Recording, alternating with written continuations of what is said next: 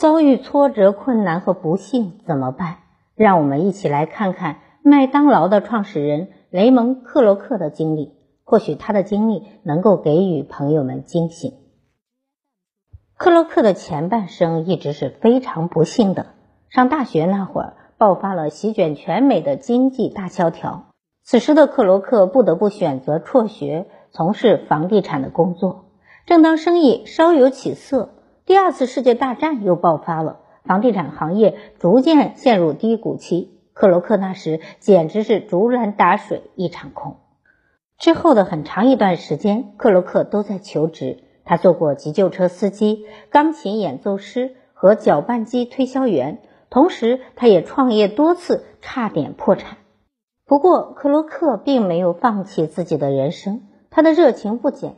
一九五五年，闯了大半辈子的克罗克卖掉了家里的一份小产业，进军了美食行业。从此之后，一发不可收拾。他打造了现在人人都知道的麦当劳。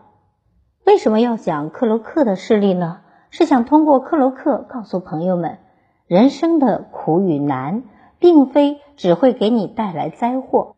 只要你保持对生活足够的热情，那么情感上的不幸就会成为你的动力，让你变成最美的自己。跟自己相爱的人爱上了别人，这是一件非常痛苦的事情。可再如何痛苦，这件事也已经成为过去式。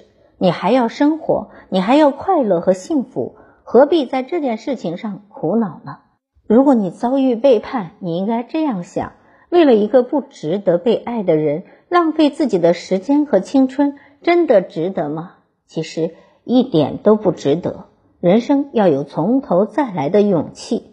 所以，奉劝一些男女朋友，与其被痛苦背叛的感情所折磨。不如就此展开自己新的人生。心理学家荣格说过，人生有两次人生，第一次是随波逐流，被生活和命运推着走；而第二次则是开始自己真正的人生。你要过你自己真正想要的人生，把自己的人生握在手里，因为我们才是自己人生的主人。你是谁，是你说了算，而不是伴侣说了算。展开自己的人生吧，与其执着于过去，不如怀着热情和希望去创造和面对未来。因为每个人的人生最终握在自己的手中。